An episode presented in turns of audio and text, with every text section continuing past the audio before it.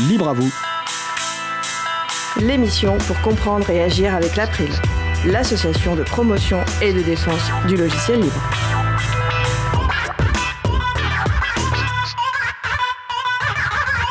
Bonjour à toutes, bonjour à tous. Vous utilisez sans doute VLC, le lecteur multimédia au logo à la forme de cône de chantier. Mais savez-vous que c'est un logiciel libre? Connaissez-vous l'histoire de ce logiciel, son fonctionnement, son mode de développement? Ce sera le sujet principal de l'émission du jour. Avec également au programme la première chronique de Tiffaine Bonnet sur l'open data et la réutilisation des données publiques, et aussi en fin d'émission la chronique de Vincent Calam qui rendra hommage au copier-coller. Soyez les bienvenus pour cette nouvelle édition de Libre à vous, l'émission qui vous raconte les libertés informatiques, proposée par l'April, l'association de promotion et de défense du logiciel libre. Je suis Frédéric Couchet, le délégué général de l'April. Le site web de l'April, c'est april.org. Vous pouvez y trouver une page consacrée à cette émission avec les liens et références utiles et également les moyens de nous contacter. N'hésitez pas à nous faire des retours ou nous poser toutes questions. Nous sommes mardi 21 septembre 2021, nous diffusons en direct, mais vous écoutez peut-être une rediffusion ou un podcast. À la réalisation de l'émission aujourd'hui, mon collègue Étienne Gonu. Bonjour Étienne. Salut Fred. Nous vous souhaitons une excellente écoute. Cause commune, la voix des possibles, 93.1 FM et en DAB+, en Ile-de-France. Partout dans le monde sur causecommune.fm et sur l'appli Cause Commune. Pour participer à notre conversation, causecommune.fm, bouton de chat, salon libre à vous. Avant de commencer le premier sujet, nous allons vous proposer un petit quiz. Et oui, c'est le retour du quiz. Je vous donnerai la réponse en fin d'émission, mais peut-être trouverez-vous avant. Vous pouvez proposer des réponses sur le salon web de la radio, je rappelle, causecommune.fm, bouton de chat, salon libre à vous. La question est, dans sa chronique en fin d'émission, Vincent Calam va rendre hommage au copier-coller, qui permet par exemple de copier des données d'un endroit à un autre en informatique. Savez-vous quel est le lien possible de cette pratique avec le journaliste et écrivain américain Hunter S. Thompson? Allez, si vous trouvez la réponse, vous venez sur causecommune.fm, bouton de chat, libre à vous. On va commencer par le premier sujet. Évoquer le code à la main, une règle de droit ou un procès en lien avec les œuvres, les données, les logiciels ou les technologies. C'est la chronique In Code We Trust. Dans le code, nous croyons. Chronique proposée jusqu'à présent par Noémie Berger, avocate au cabinet Dune.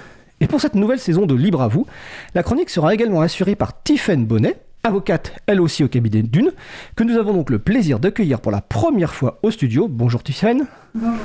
Alors elle est prête, elle va nous parler aujourd'hui d'open data et de données publiques. Je lui passe la parole. Bonjour à toutes et à tous, merci Fred pour cette présentation.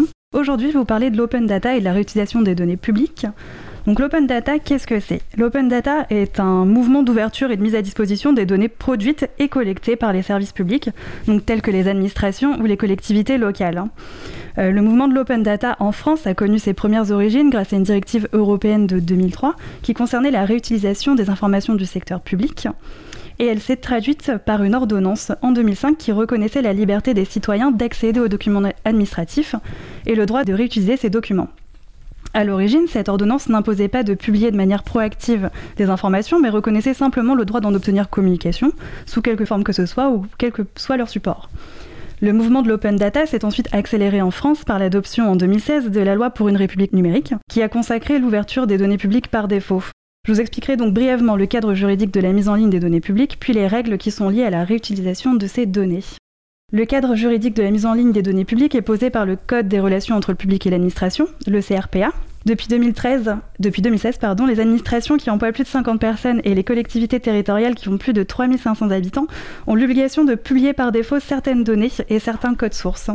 Donc il va s'agir notamment des bases de données qui sont produites ou reçues par les administrations, mais aussi des données dont la publication va présenter un certain intérêt économique, social, sanitaire ou encore environnemental. Donc on y retrouve par exemple les données de qualité de l'air ou encore les données géographiques ou les données qui ont été liées par exemple à l'épidémie de Covid-19. Le site data.gouv.fr, lui, recense et donne accès aux différents jeux euh, de données publiques qui sont publiés par les administrations. On va y retrouver, par exemple, toutes les notifications de violation de données personnelles qui ont été réalisées auprès de la CNIL, la Commission nationale de l'informatique et des libertés. Mais on peut aussi y retrouver toutes les marques qui ont été déposées en 2020 auprès de l'INPI, l'Institut national de la propriété industrielle. La mise en ligne des données publiques, elle peut également résulter d'une personne privée, puisqu'en fait, toute personne, vous comme moi, pouvons demander à accéder à des documents administratifs, et à ce titre, on peut demander à l'administration qu'elle procède à la publication en ligne de ces documents. Le droit d'accès aux données publiques va s'accompagner du droit de réutiliser les données publiques. Et donc là, il s'agit du droit pour toute personne, donc toute personne physique, toute personne morale, c'est-à-dire les sociétés, ou encore toute personne publique, d'utiliser les données à des fins commerciales ou non, et pour un objectif autre que celui pour lequel les documents administratifs ont été produits. Le CRPA prévoit donc une, réutilisation des informations publiques qui figurent dans ces documents. Et pour faciliter cette réutilisation, il est prévu que l'administration met à disposition gratuitement ces données. Donc le principe, c'est la gratuité, mais évidemment, il y a une, une, exception, et parfois les administrations peuvent mettre à disposition à titre onéreux les données qu'elles vont produire, mais seulement dans le cas où elle est tenue de couvrir une part des coûts liés à sa mission de service public. Lorsque les administrations diffusent des données à titre gratuit, elles ne sont pas obligées de les mettre sous licence. Dans ce cas, c'est très simple, l'utilisateur peut les utiliser à condition de ne pas altérer l'information publique, de ne pas dénaturer cette information, et enfin de mentionner les sources et les dates de dernière mise à jour. L'administration peut également choisir de diffuser les données publiques sous une licence, donc c'est conseillé lorsqu'elle met à disposition les données à titre gratuit, mais en revanche c'est obligatoire lorsqu'elle met à disposition les données à titre onéreux. Donc dans ce cas, l'administration peut choisir une licence euh, ouverte. C'est strictement encadré. Un décret liste les différentes euh, licences libres que l'administration peut utiliser. La première, c'est la licence ouverte de réutilisation des informations publiques de l'État. C'est une licence qui est très permissive puisqu'elle permet à l'utilisateur d'utiliser les données soumises à la licence à des fins commerciales ou non dans le monde entier et à condition seulement de mentionner la paternité de l'information.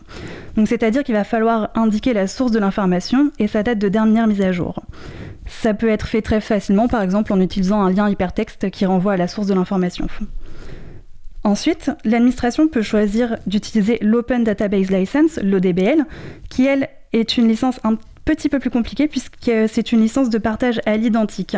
Donc c'est-à-dire que tout le monde peut réutiliser les données sous licence OBDL à condition d'inclure une copie de la licence dans la base de données, d'indiquer l'auteur de la base de données sous licence ODBL et ensuite de partager les données dérivées sous la même licence. Donc cela signifie qu'en fait, toute personne qui a enrichi une base de données initiale sous licence ODBL avec d'autres données doit redistribuer cette base de données dérivée sous la même licence si on en a fait une réutilisation publique. Les administrations, si elles ne souhaitent pas utiliser une de ces deux licences, peuvent choisir de faire homologuer leur propre licence. C'est pour ça qu'il faut être très vigilant quand vous choisissez d'utiliser un jeu de données euh, publié sous licence libre, de regarder la licence, puisque par exemple, l'INPI a fait euh, homologuer ses propres licences pour les différents jeux de données euh, qu'elle a. Et euh, ces licences-là prévoient de respecter les droits de propriété intellectuelle des tiers. Donc ça veut dire que si, vous souhaitez utiliser euh, les licences, euh, les bases de données de l'INPI, il faut obtenir les autorisations dont vous pourrez avoir besoin auprès des tiers pour utiliser ces données. Enfin, la réutilisation des données publiques suppose aussi de s'assurer du respect du règlement général sur la protection des données et de la loi informatique et liberté, puisqu'il existe de nombreux jeux de données qui peuvent comporter des données à caractère personnel, et notamment des données permettant d'identifier indirectement une personne. Donc ça, c'est par exemple le cas du fichier de demande de valeur foncière de la Direction générale des finances publiques. C'est un fichier dans lequel on retrouve un peu l'historique des transactions euh, sur les biens immobiliers. Et dans ce cas, le réutilisateur, des données publiques devient un responsable du traitement. Et donc, il faut être assez vigilant avec l'utilisation de ces fichiers, puisqu'il convient de faire attention à ce que l'utilisation des données soit licite. Donc, le traitement de données doit être fondé sur euh, une base légale. Ça peut être le consentement d'une personne, l'exécution d'une mission d'intérêt public, ou encore l'intérêt légitime qui est poursuivi par le responsable de traitement. Donc, attention, puisque dans ce cas, il convient de vérifier que les droits et libertés des personnes concernées ne prévalent pas sur les intérêts du responsable du traitement. C'est un petit peu difficile à évaluer. ensuite, il faut s'assurer que la finalité d'utilisation des données soit légitime. Donc là, la CNIL précise qu'il faut être vigilant puisque le traitement euh, qui, qui, va être mis en œuvre ne doit pas aboutir à un degré d'identification des personnes concernées plus important que les données qui sont contenues dans le fichier. Donc c'est-à-dire que si vous utilisez un fichier qui est mis sous licence euh, libre d'une administration, il ne faut pas essayer d'identifier les personnes dont les données sont contenues dans ce fichier. Ensuite, seules les données pertinentes et à jour doivent être utilisées. Et enfin, il faut s'assurer que la réutilisation des données est réalisée en toute transparence, c'est-à-dire que si vous mettez à disposition une base de données dérivée euh, d'une base de données d'une administration, il faudra l'accompagner d'une information générale sur le traitement des données à caractère personnel qui peut être effectué via cette base de données. Donc, par exemple, il y a un exemple euh, sur le site data.gouv.fr sur le, fichier de demande de valeur foncière des finances publiques. Il est accompagné d'une note d'information générale pour toute personne pour savoir quelles sont les données qui sont à l'intérieur de ce fichier et comment il convient de les traiter.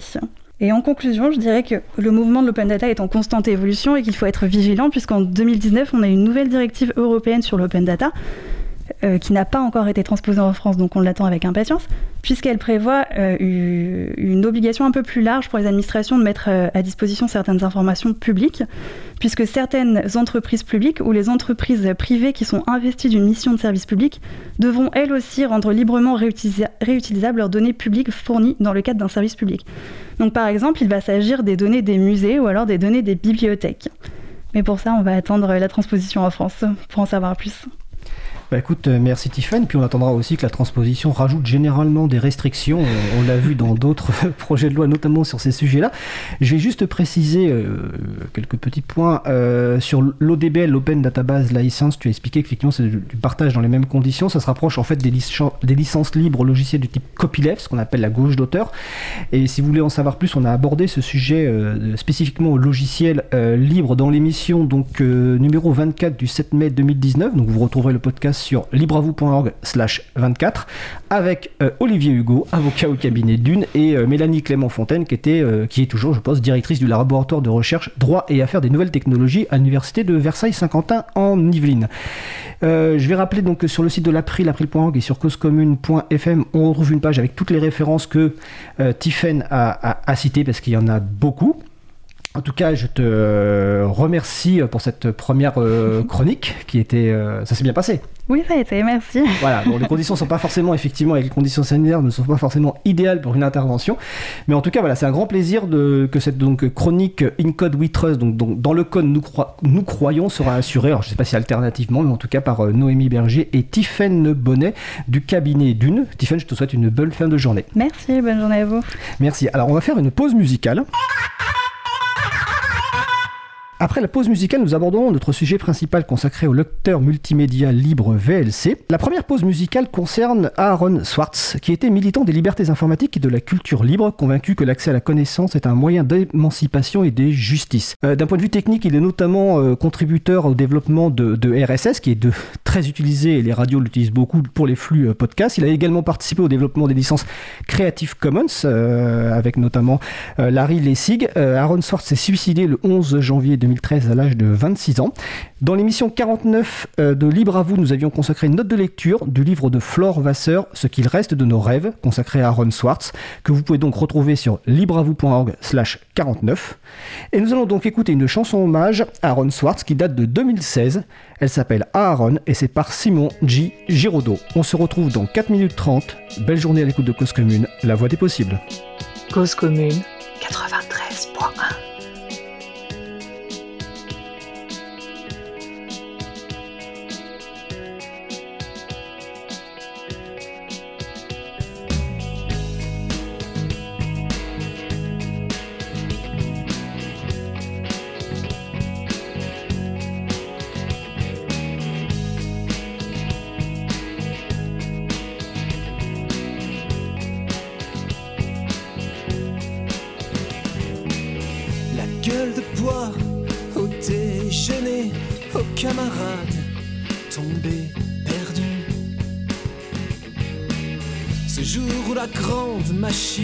à broyer par toi nous a vaincus.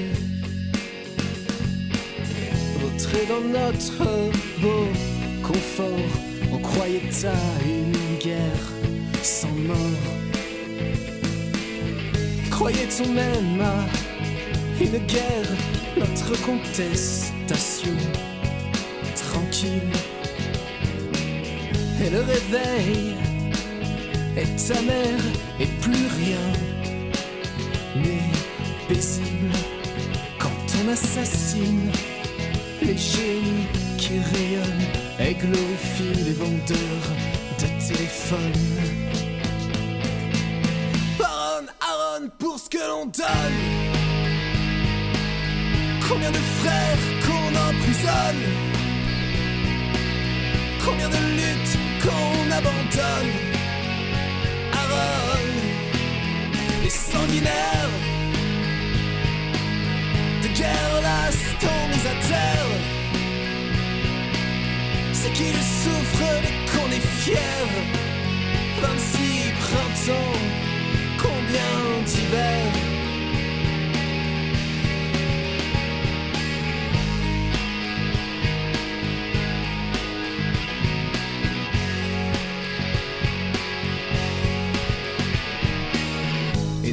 Edward a fui, Julian se cache, et combien de tombes anonymes. De droit par travers, qu'on arrache, la contre-attaque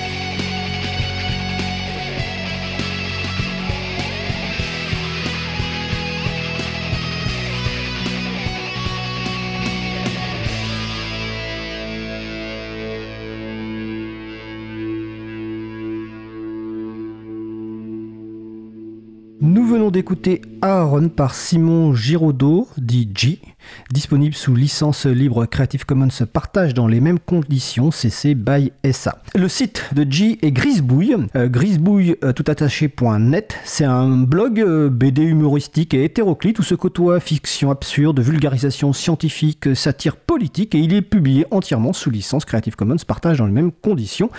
Euh, Simon Giraudot fait partie également de Framasoft. Je remercie grandement Christian a- administrateur de l'April, de nous avoir fait découvrir ce, ce titre qui est vraiment euh, très très beau.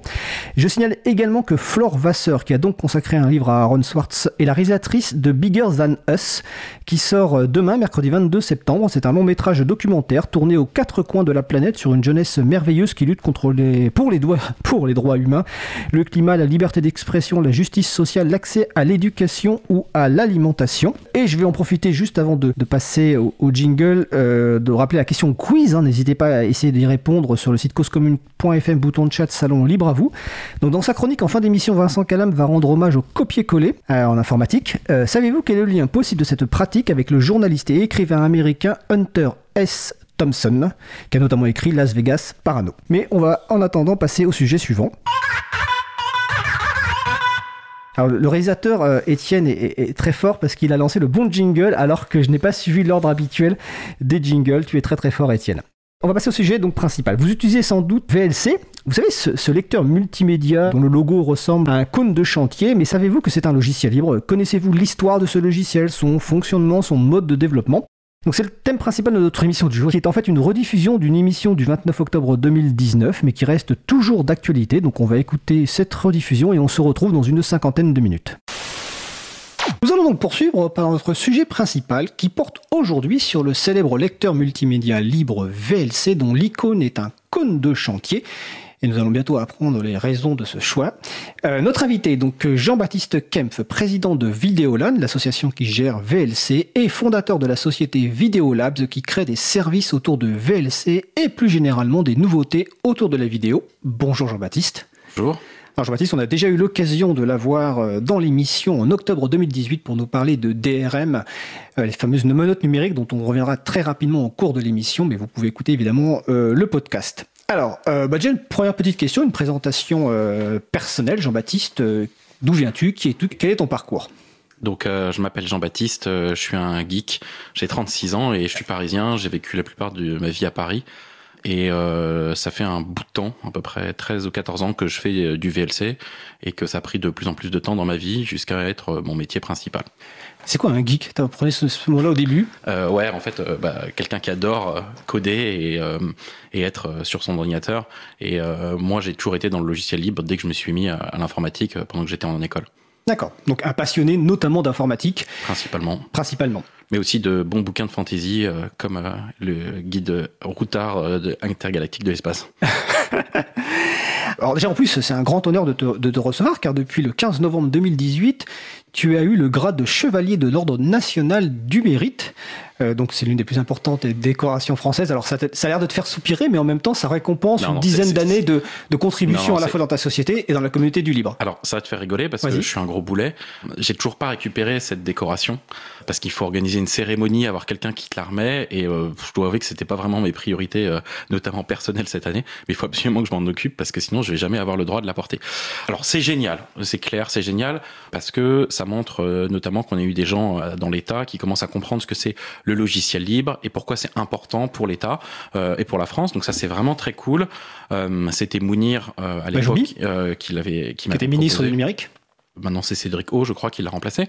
Donc, c'est très cool. Par contre, ce que j'aime pas, c'est c'est une décoration personnelle pour un projet qui est un projet commun. Alors, c'est sûr, si je suis avec la personne qui a passé le plus de temps autour de VLC et d'autres projets autour de Vidéolan, mais je suis toujours un peu mal à l'aise euh, C'est avec le côté starisation qui te plaît pas.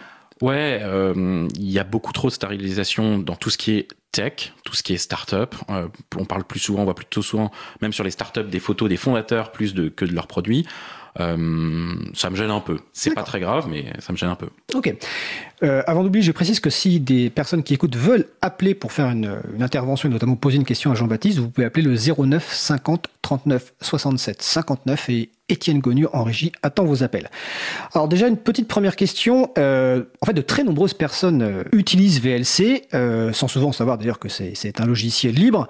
Pour elles, pour ces personnes, bah, ça leur permet de lire des vidéos. Mais toi, quand tu présentes par exemple en soirée peut-être ce que tu fais, comment tu présentes VLC en une ou deux phrases déjà? Un Alors, petit résumé. Euh, ça dépend. Ça dépend de qui Public. en face et euh, ça dépend de si je veux troller ou pas. Euh, en fait, euh, en général, ce que je dis, c'est que c'est- un lecteur multimédia qui est capable de lire tous les formats de fichiers audio, vidéo et qui marche partout. Ça, c'est la- l'accroche. Et surtout après, bah, je dis que c'est un logiciel libre développé par une communauté pour le bien commun. D'accord. Alors ça, c'est intéressant parce que euh, une des forces effectivement de VLC, c'est de lire à peu près tous les formats fichiers. Et on va y revenir dans la partie plus technique, présentation des fonctionnalités. Tu dis que c'est une communauté qui développe ça. Mais justement, on va parler de, l'histoire de ce projet. Comment c'est né Euh, Parce que c'est un projet très ancien, hein, euh, de, nombreuses années. Donc est-ce que tu peux nous raconter, voilà, comment est né ce projet bah, à l'école centrale de Paris, si j'ai bien suivi? Donc en fait, ce qui est marrant dans VLC, c'est que il n'y a pas eu de créateur de VLC et surtout il y a personne qui a voulu faire VLC. Donc euh, les gens, et ça ça les déçoit un peu quand je leur raconte ça, il y a personne qui s'est dit oh là là je vais faire un nouveau lecteur vidéo, ça va être mieux que, que le reste. En fait c'est une, une succession de projets euh, qui commencent en fait euh, il y a il y a très longtemps, qui a donné en fait euh, une partie du projet du projet est devenu VLC. Alors je vais m'expliquer un petit peu parce que sinon c'est un, un- peu fou. Avec mais- des dates, c'est ce qui permet en de... fait, le projet originel, en fait, euh, il date du fait que dans les années 60, euh, l'école centrale Paris a déménagé de la gare de Lyon à Châtenay-Malabry, dans le sud de Paris. Pour des raisons, euh, en fait, euh, un peu bizarres, mais notamment parce que l'éducation nationale n'avait pas l'argent pour le faire. Donc on s'est retrouvé avec une grande école française qui était sur un campus géré par des anciens élèves et donc privé. Et tout dans l'organisation du campus était fait par des étudiants. Le téléphone, la télé, la radio, euh, la cafette et le réseau informatique. Dans les années 80, ils mettent un réseau informatique et c'était un réseau informatique qui était basé sur Token Ring, donc un réseau très lent. Et en fait, vers euh, milieu des années 90, ils veulent avoir un réseau plus rapide.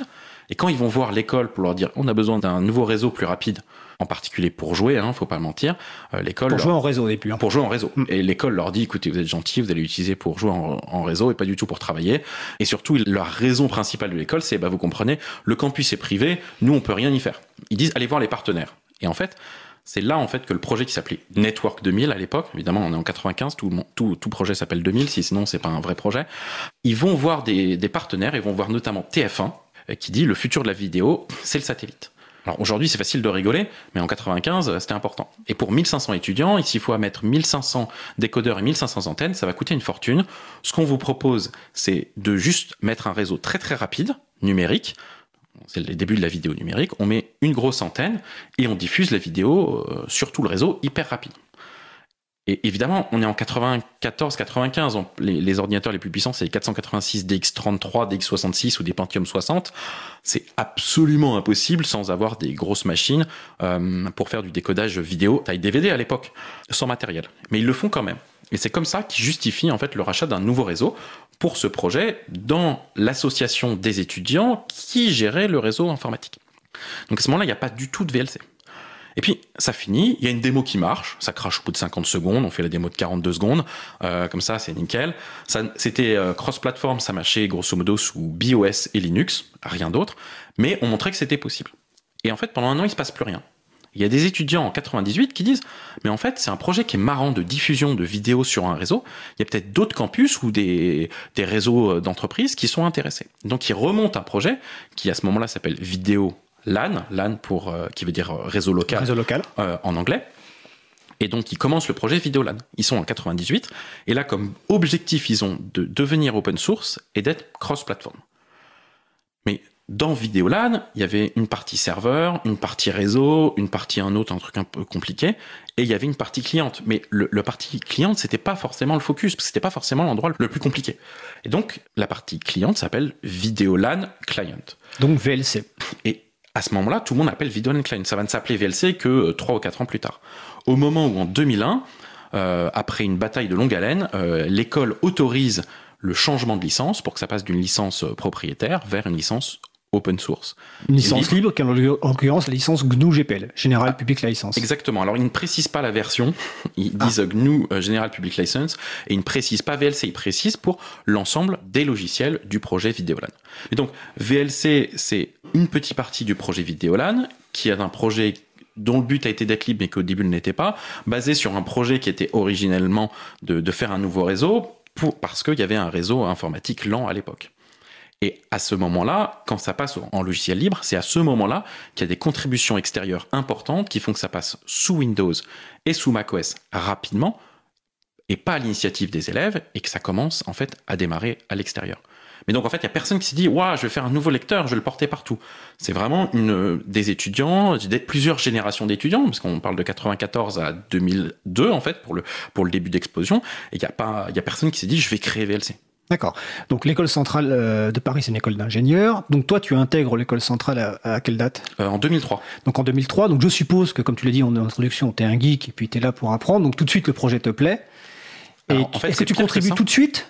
Alors d'abord, c'est pire que ça. Ah. En fait, moi, j'ai choisi l'école centrale Paris parce que je savais que c'était une, une, école où il y avait une association informatique. Qui faisait du libre. Qui faisait du libre. Ah donc tu as choisi l'école pour ça, tu ouais, en fait, euh, j'avais j'avais rencontré en vacances quelqu'un et en fait moi j'ai eu le choix entre plusieurs écoles, euh, plusieurs grandes écoles et je ne suis allé à Centrale parce que je savais que un il n'y avait pas beaucoup de cours et euh, deux parce qu'il y avait une, une, association qui faisait du réseau qui était sous Linux et euh, et alors j'y connaissais rien, c'était clair à l'époque, mais voilà et donc ça a été mon choix en fait, c'est pour ça que je suis allé à Centrale. C'est marrant parce que ça me rappelle ma prof histoire à Paris 8, mais des années avant, parce que je suis un peu plus vieux que toi. Donc tu arrives à Centrale en, en, 2003. Donc à l'époque, il n'y a pas d'association qui porte ce projet. Et si j'ai bien suivi, c'est toi qui vas initier l'idée de créer une association qui va s'appeler Vidéolan. Alors en fait, ça arrive bien plus tard. Ah, plus parce qu'en fait, à l'époque, en fait, les gens du réseau, via et les gens Vidéolan, en fait, c'était très interconnecté. Moi, je deviens le vice-président de l'association du réseau, et puis c'est moi, avec euh, notamment euh, un autre développeur qui s'appelle Rémi. En fait, c'est nous qui portons pendant une année euh, cette association, et donc on fait des choses sur sur Vidéolan. Et moi, la première chose que je fais sur Vidéolan, c'est gérer la diffusion interne de la télévision pour le campus de Centrale. et ça, ça doit être fin 2003, début 2004 que je commence à, à toucher à, au projet Vidéolan, mais pas, pas du tout par la partie code, vraiment par la partie euh, euh, infrastructure. Et en fait, euh, je fais un stage plus tard en 2005-2006 et je, je m'emmerde hein, pendant ce stage. C'est aux États-Unis ce stage? Non, non, pas du tout. J'étais au, au, CEA, la direction ah, des applications militaires. Le stade était génial, mais j'avais beaucoup trop de temps. Euh, je me suis vraiment amusé sur le stage. Euh, donc c'est pas, mais c'est juste que ah, ça, ça allait pas assez vite euh, pour moi. Et donc j'ai fait deux choses. J'ai fait pas mal de documentation et j'ai commencé à aider sur VLC. En fait, on s'est retrouvé un peu au problème que en fait le, projet était trop gros pour l'école et trop gros pour des étudiants, trop d'utilisateurs. Et c'était très difficile de faire quoi que ce soit, surtout parce qu'en 2006, 2007, 2008, en fait, la nouvelle génération d'étudiants est vraiment pas intéressée par le projet. Et donc c'est à ce moment-là où en fait, je, en fin 2007 et début 2008, je lance l'idée de se séparer de l'école. Et donc en fait, je crée l'association au Videoland Dev Days en décembre 2008, euh, hébergée chez Free. Et c'est là où on fait un vote, où on décide de créer une association. Et voilà. Parce qu'en fait, début 2007, en fait, il y avait plus que deux personnes et demie actives sur le projet. Moi, quand j'étais donc dans mon stage, comme tu l'as dit, aux États-Unis, euh, j'ai passé beaucoup de temps à retrouver des mondes, des anciens, et des nouveaux pour se remotiver autour du projet. Et ça va prendre quelques années pour qu'on arrive à la, à la version 1.0 de VLC. D'accord. On va y arriver. Une petite question. Alors, le, le choix du cône de chantier comme icône, c'était à cette époque-là ou pas? Alors, euh, moi, je suis arrivé, le cône de chantier était déjà là. Alors, bon, est-ce que tu sais pourquoi c'était cho- choisi Alors. comme cône de chantier Ouais, je sais, évidemment. Ah, vas-y. Alors, il faut savoir, et je suis désolé pour, euh, pour les auditeurs, en fait, il y a une bataille d'anciens pour expliquer euh, quelle est la raison du cône.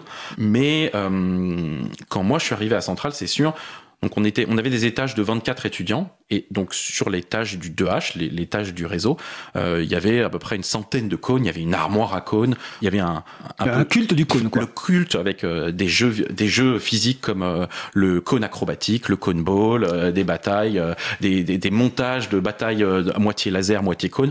Il y avait vraiment un cône. euh, un culte sur le cône qui était très drôle, hein, euh, pas du tout malsain, euh, attention pour ceux qui ont peur. Euh, C'était très très très marrant et, et hyper deuxième ou troisième degré. À l'origine, en fait, c'est euh, ils avaient besoin de parler à un étudiant euh, mais qui voulait pas leur ouvrir la porte. Et donc, en fait, après une soirée euh, probablement un peu arrosée, ils ont utilisé le cône comme porte-voix pour le- l'appeler et le alpaguer depuis sa fenêtre. Euh, donc, plutôt que d'avoir une, une petite mandoline et pour chanter une sérénade, ils ont pris un cône qui était là. Ça, ça c'était les, des gens autour du réseau. Et en fait, dans la première sortie sous Linux X11, plutôt que de celle qui était avant, qui était en Alors, X11, c'est l'environnement de fenêtrage Voilà. graphique, on va dire. alors avant, la première version, elle était en frame buffer, donc ça c'est encore au niveau plus bas. Et donc ça passe la première version. Et en fait, il y avait un peu un tirage de, enfin tout le monde se tirait la bourre un peu dans le VLC à l'origine, ce qui est normal, parce qu'il y avait toujours plein de choses à faire. Euh, c'est super marrant. Et donc, euh, ben, celui qui, qui met le, la, la première version X11, en fait, il commit à 4 heures du matin, mais plutôt que de, même si c'est pas fini, mais monte juste parce qu'il a quand même fait le plus gros du boulot. Donc il envoie en fait sa, sa version et pour montrer que c'est pas fini, il reprend euh, le, il met comme icône le, petit cône de chantier pour dire que c'est en travaux. Et ensuite, Sam Osvar, qui est euh, un, un des, des génies qu'il y a eu autour du projet, euh, dessine la première icône et ça reste. Donc c'est pas réfléchi, euh, c'est complètement débile d'utiliser un cône de chantier pour un lecteur multimédia, mais c'est un coup marketing absolument génial parce qu'en fait c'est hyper reconnaissable. Et donc là Ah oui. maintenant quand je vais partout dans le monde, euh, quand je parle de VLC, déjà les gens ils connaissent déjà beaucoup plus que l'école centrale Paris ou des choses comme ça, mais surtout il y en a plein, ils font ah non je sais pas trop et tu dis mais si si si Le cône de chantier. cône, le cône qui Le lit des vidéos et là c'est c'est universel. Donc c'était un excellent souhait et on, et, et on salue euh, Samuel Osvar qui a été aussi euh, le, le responsable du projet Debian, qui est aussi un grand fan de cinéma et notamment de la classe américaine que peut-être on parlera un jour. En tout cas, allez chercher sur un moteur de recherche Samuel Osvar, c'est un et génie. qui, et- et qui, euh, a été un premier à introduire euh, Wikipédia en France. Exactement, c'est un des fondateurs aussi de Wikipédia France, aussi, Wikimedia France aussi. euh, voilà. Euh, J'ai une petite question sur le salon web de la radio, donc je rappelle c'est sur causecommune.fm. Donc en réponse rapide, Marie-Odile qui demande est-ce que cette école est toujours aussi sympa afin de la conseiller aux jeunes qui vont prochainement passer des concours? Donc l'ECP, est-ce que, est-ce que tu conseillerais d'aller à l'ECP aujourd'hui? Euh, alors, je suis Ou tu sais désolé, j'en sais rien du tout. D'abord, maintenant, ça s'appelle Central Supélec, ça a été fusionné avec Supélec. Moi, j'y vais de temps en temps parce que je suis toujours administrateur de, de l'association du réseau et euh, je trouve que les gens sont toujours aussi cool. Par contre, je trouve que leur campus est quand même moins marrant que le nôtre. D'accord. Donc voilà la réponse par rapport à ça. On, a bien compris donc au départ, donc il y a pas mal d'étudiants et d'étudiantes qui ont contribué. On va revenir tout à l'heure aujourd'hui sur la contribution euh, concrète aujourd'hui à VLC parce que les gens doivent se dire qu'il y a devoir des centaines de personnes qui contribuent tous les jours à VLC. Et on va parler aussi du, du, du financement, mais dans une deuxième partie. On va revenir un petit peu une fois donc euh, passer cette historique. Donc on, on remarque que c'est un, un- un logiciel libre qui existe depuis très longtemps, qui se développe. Aujourd'hui c'est la version 3.0, c'est ça? C'est ça. 3.0. Tu l'as dit tout à l'heure, l'un des grands atouts de VLC, donc en termes de fonctionnalité, c'est que ça intègre les codecs nécessaires à la, lecture de la plupart des formats audio et vidéo, et que VLC peut lire à peu près aussi tous les flux euh, réseau. Donc c'est le choix de, de VLC pour beaucoup de gens, bah, c'est la, la qualité, la, la capacité d'accéder à peu près à tous les contenus. Une autre caractéristique, c'est la capacité de lire des flux un petit peu endommagés et de les réparer à la volée. C'est assez, assez magique. Un autre avantage, et là, là je voudrais bien explique comment vous faites, c'est le côté multiplateforme parce que euh, souvent les logiciels libres bon, bah, sont disponibles sur environnement euh, Windows, Mac, GNU Linux. Mais alors là, vous allez encore plus loin. C'est de l'Android, c'est de l'iPhone, c'est euh, OS2. C'est OS2. C'est on a en fait le cœur. C'est intégré dans certaines box et ça serait intéressant d'en reparler tout à l'heure. Alors comment vous faites pour ce côté multiplateforme il y a plusieurs raisons. D'abord, la première raison, c'est qu'en fait VLC c'est hyper modulaire. Contrairement à par exemple un, un, autre lecteur multimédia qui est sur euh, Linux euh, qui s'appelle MPlayer, qui était là avant, euh, qui le cœur de VLC c'est tout petit, ça doit être peut-être un dixième du code, un vingtième du code, et après on a plein de modules. Et la raison pour laquelle VLC est passé en module, ça n'est pas du tout une idée, une grande idée en disant oh là là il faut absolument faire ça, c'était pour alors je suis désolé pour le terme technique, mais c'était pour raccourcir les temps de compilation à l'époque. Et donc, en fait, quand on faisait une modification, on modifiait juste un module et on recompilait, c'était beaucoup plus rapide que la, tout recompiler. La compilation, c'est partir du code source pour arriver à la version compréhensible par l'ordinateur. Donc, en fait, pour faire plus simple, c'était juste plus facile de développer, mais ça n'était pas dans le but d'être plus cross-platform. C'était vraiment euh, Sam euh, qui voulait euh, coder plus rapidement. Et donc, pour aller plus rapidement dans son développement, il est passé en module. Mais ce passage en module, en fait, c'est vraiment un coup de génie qui était peut-être pas forcément vu à l'époque. C'est que ça a permis justement d'être sur plein de plateformes. Puisque quand tu vas sur une autre plateforme, en fait, tu fais juste une nouvelle sortie audio, une sortie vidéo et une nouvelle interface, et puis c'est tout. T'as pas à modifier tout le reste. Et, c'est un deuxième effet qui cool qui est très bien, c'est que ça permet aux gens qui rentrent dans le projet de commencer à contribuer sans être capable de comprendre ce qui se passe au cœur. Moi, pendant quasiment deux ans, entre le premier moment où j'ai codé sur VLC, j'ai jamais rien fait dans le cœur de VLC parce que c'est compliqué, mais c'est pas grave. Comme c'est des modules, tu rajoutes juste une fonctionnalité. Tu veux un nouveau format, tu rajoutes juste un module. Et quand tu veux placer sur d'autres plateformes, euh, donc tu as, mentionné, mais on est sur Apple TV, sur Android TV. On a une version qui marche sur la PS4. Bon, elle n'est pas publique parce qu'on peut, pour des raisons de liberté, on peut pas la publier, mais en fait, ce que je dis, c'est que VLC, c'est un des logiciels le plus porté euh, sur plein d'autres plateformes. En tout cas, interface. On est sur plus de plateformes que Chrome, on est sur plus de plateformes que Firefox, que LibreOffice, euh, et je parle même pas, évidemment, de logiciels propriétaires comme Office ou Apple. Donc, et il faut comprendre que Évidemment, ça prend beaucoup de temps, mais en fait, le cœur de VLC, c'est géré par cinq personnes. Et ça, c'est important. C'est des gens très bons. Et, je suis poli. À part moi, c'est vraiment des gens exceptionnels au niveau code, euh, qui sont vraiment de classe internationale, qui sont hyper bons, qui savent ce qu'ils font. Et donc, en fait, c'est ça qui permet en fait de supporter plein de plateformes. Euh, voilà. Et ensuite, on est euh, très conservateur sur notre approche du code. On écrit tout en C un petit peu de C++. mais C, c'est un langage de programmation. En, langage de programmation C, donc vraiment du bas niveau, parce qu'en fait, c'est un langage qui est très limité, mais qui est relativement simple, dont on connaît très bien les limites. Euh, et donc, ça permet en fait de VLC de garder cette qualité. Et, c'est aussi un truc important, c'est que VLC, la marque pour les gens, les gens normaux, euh, c'est-à-dire pas les gens qui passent leur journée à compiler leur VLC sur Linux, ils font confiance au code. Et ça, c'est hyper important. Voilà. Et la deuxième raison, c'est qu'en fait, il y a des, des gens comme moi dans VLC qui ont été hyper embêtants sur la qualité du produit. Moi, j'ai emmerdé les autres développeurs des centaines de fois en disant non, ça, c'est ça, c'est pas possible, euh, ça casse ce problème pour l'utilisateur. Moi, j'ai passé des, des, des, des, heures et des heures sur les forums, sur Twitter, etc., à écouter ce que voulaient nos utilisateurs. Et ça, c'est hyper important. C'est pas la partie la plus marrante, mais euh, voilà. Au moins, c'est important aussi d'avoir du produit qui fonctionne. Alors justement, ce support, ça me fait venir une question. Est-ce que globalement l'équipe reçoit plus d'encouragement ou de remerciements que de, que de plaintes en fait? Ou c'est traditionnellement Non, non, non, on n'entend que des plaintes, euh, voire euh, des insultes ou des menaces de mort. À ce moment-là euh, Ah ouais, ouais, moi j'ai reçu des gens qui m'ont envoyé des lettres anonymes chez mes parents. Donc non, non, c'est hyper... Il y a des tarés, hein. enfin il y a des tarés partout. Hein bon, par rapport aux centaines de millions d'utilisateurs, c'est ridicule les plaintes en fait. Donc évidemment, quand toi t'es de l'autre côté, tu vois que la partie négative. Et c'est vrai que t'entends quand t'as des mecs qui te disent ah putain c'est trop bien. Euh, j'ai des mecs qui m'ont envoyé de la bière euh, parce que j'ai sur un thread euh, Reddit j'ai dû raconter que j'ai qu'une des bières que j'adore c'est la Castel Rouge et j'ai quand même quelqu'un qui m'a envoyé une, une caisse de Castel Rouge par enfin qui sont arrivés chez mes parents et, et que j'ai bu quoi. Et est-ce qu'il t'a invité au dernier restaurant avant la fin du monde Alors non, euh, on m'a pas invité encore au dernier restaurant avant la fin du monde, mais on m'a déjà euh, invité pas mal de fois au, dernier bar avant la fin du monde, soit celui de Paris, euh, soit celui dans d'autres endroits. Ah, il y en a dans d'autres endroits Oui, il y en a dans d'autres endroits. Ok. Parlez un instant de la, qualité, notamment par rapport à l'expérience utilisateur et utilisatrice. Il y a un autre sujet qui doit sans doute te faire stresser, c'est la, sécurité. Parce que VLC, alors je sais pas d'ailleurs sur combien de machines, si c'est estimable, est, est installé, mais un problème de sécurité, soit par un bug, soit par euh, une injection de code ma- malveillant, ça doit te faire euh, Alors, flipper ça. Alors c'est clair, euh, c'est clair, ça c'est un vrai sujet, c'est un vrai sujet qui est très compliqué. Je vais d'abord répondre à ta première question qui est combien il y a de VLC installés. Alors nous on fait pas de télémétrie, moi j'appelle ça de l'espionnage, certains ils appellent ça de la télémétrie, ça s'appelle de l'espionnage, hein, même quand c'est Mozilla qui le fait. Donc nous on fait pas d'espionnage. Par contre c'est vrai qu'on peut savoir des choses. On peut savoir le nombre de téléchargements sur notre site web. Euh, sachant qu'évidemment, il y a plein d'autres sites web comme download.com, télécharger.fr, et puis évidemment toutes les distributions Linux qui redistribuent sans passer par nous. Donc là, on n'a pas cette information. Mais déjà, donc nous, on a déjà, on voit à peu près euh, qu'on est à 25 millions, 30 millions de téléchargements par mois.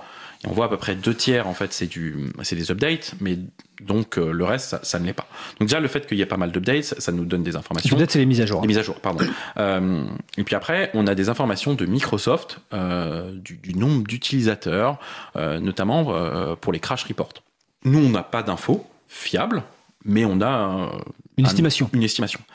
En nombre d'utilisateurs actifs, donc ce que tu définis comme une personne qui utilise VLC une fois dans le mois, sous Windows, on a 300 millions d'utilisateurs Waouh. actifs. Donc tu peux considérer comme en nombre d'installs, on doit être au moins au double en nombre d'installs. Et ensuite, ah bah, sous, sous- Sous les environnements GNU Linux, FreeBSD et autres, enfin libre, on n'a pas d'estimation. Alors si j'avais fait des estimations en époque, grosso modo, on, on prend le nombre euh, sur euh, Windows, on divise par 10, c'est le- la part de marché qu'on a sous macOS, et après on prend exactement la même chose sous Linux. Parce que euh, voilà, donc ça fait euh, 30 millions. Donc voilà, sur D'accord. les machines bureaux, on pense qu'on a 350 millions d'actifs, et donc en nombre d'installés, c'est peut-être 600 millions, 700 millions. D'accord. Et donc, Et après, bah, il y a les mobiles, ok. euh, où on a eu par exemple sur Android 250 millions de téléchargements, de comptes qui l'ont téléchargé, et 60 millions d'actifs. Et sur iOS, quelque chose de similaire. Donc voilà, donc ça, ça donne un Donc, ordre. une grosse masse. C'est une grosse masse. Et donc la partie sécurité doit être stressante. Et en particulier parce que nous, on fait du C. On est vraiment au bas niveau. On n'est pas en train d'avoir un langage qui nous aide parce que dans le multimédia, on n'a pas le choix. Il faut être hyper performant. Donc on va le plus proche du matériel. Et donc on a accès au bas niveau. Donc on a accès, en fait, vraiment à tout. Euh, pour ceux qui comprennent, en fait, en- quand on est dans VLC, on est vraiment en mode kernel quasiment partout. C'est-à-dire qu'on est le plus proche du matériel, donc on peut quasiment tout faire. Et surtout, j'ai accès à tout. J'ai accès Voilà. à tous tes fichiers. Si tu craches VLC, normalement. voilà. Et, et c'est le même problème qu'à Chrome. hein. Euh, sauf que Chrome, en fait, eux, ils ont une approche, ils ont des millions euh, pour, pour améliorer ça. On a vu, euh, par exemple, le, la CIA utiliser une fausse version de VLC. Et en fait, en même temps que tu regardais ton film, euh, et ben, il y avait un, une- un petit plugin qu'ils avaient rajouté, un petit module de VLC qu'ils avaient rajouté, qui lui euh, chiffrait en fait ton, tous tes documents euh, dans ton dossier Mes documents sous Windows et, te, et les envoyait quelque part. Donc ça, c'était pas notre version de VLC, mais c'était une version qu'ils avaient Récupérer mis- quelque part. récupérée quelque part, qui est redistribuée. Et en fait, toi, tu t'en rends pas compte parce que tu regardes un film, ça dure deux heures ou trois heures euh, quand c'est de Avenger Endgame. Et donc là, en fait, bah, ton PC il travaille, il y a un peu de bruit, ça t'étonne pas. Donc voilà, donc ça c'est un vrai problème. Et puis il y a des failles de sécurité comme tous les logiciels, mais euh, bah, les gens ils font un peu moins euh, euh, les mises à jour en fait que, euh, que pour Chrome, pour ton navigateur, quand tu passes ton temps à faire ça. Donc on a une approche euh, en fait euh, notamment depuis trois ans qui est très euh, proactive où en fait on va euh, notamment euh, analyser le code et, et faire des choses comme ça pour justement trouver des bugs en amont. On a eu un bug bounty donc euh, par euh, la Commission européenne qui payait des hackers pour essayer de trouver des problèmes dans VLC et ensuite nous on allait C'est le projet réparer. C'est sur le projet FOSSA. le projet FOSSA de la Commission européenne. Évidemment c'est grâce à Julia Reda. hein, euh, a- l'ancienne euro- eurodéputée du Parti Pirate. parce qu'évidemment il y a quelqu'un qui, qui est intéressé par, par ce genre de truc, Euh, mais c'était vraiment très cool, Euh, et ça, ça permet en fait de remonter des problèmes. Mais, mais ça ne règle pas le problème fondamental, et pour régler le problème fondamental, on a une idée avec un système de sandboxing, c'est très très Oula. compliqué, Euh, et surtout c'est des choses qui n'ont jamais été faites, parce que y a, y a Est-ce que des tu gens... peux expliquer en une une phrase ce qu'est le sandboxing Ou après la pause musicale, si tu veux? L'idée du sandboxing, et je pourrais pas faire plus technique que ça, c'est en fait Moins technique que ça. Ouais, pardon. C'est de que quand je VLC a un problème, en fait, il est dans son petit environnement et donc il n'a accès à rien sur ta machine. Donc Voilà. ça n'est pas grave. C'est un pas- bac à sable juste pour VLC. C'est ça. Mais sauf qu'en fait, ça c'est en théorie, en pratique, il va falloir mettre en fait une dizaine de bacs à sable à l'intérieur de VLC et ça c'est très compliqué. Bon, donc on va permettre aux gens de réfléchir en écoutant une pause musicale. Nous allons écouter Jack's Playing Ball par Jono Bacon. On se retrouve juste après. Belle journée à l'écoute de Cause Commune.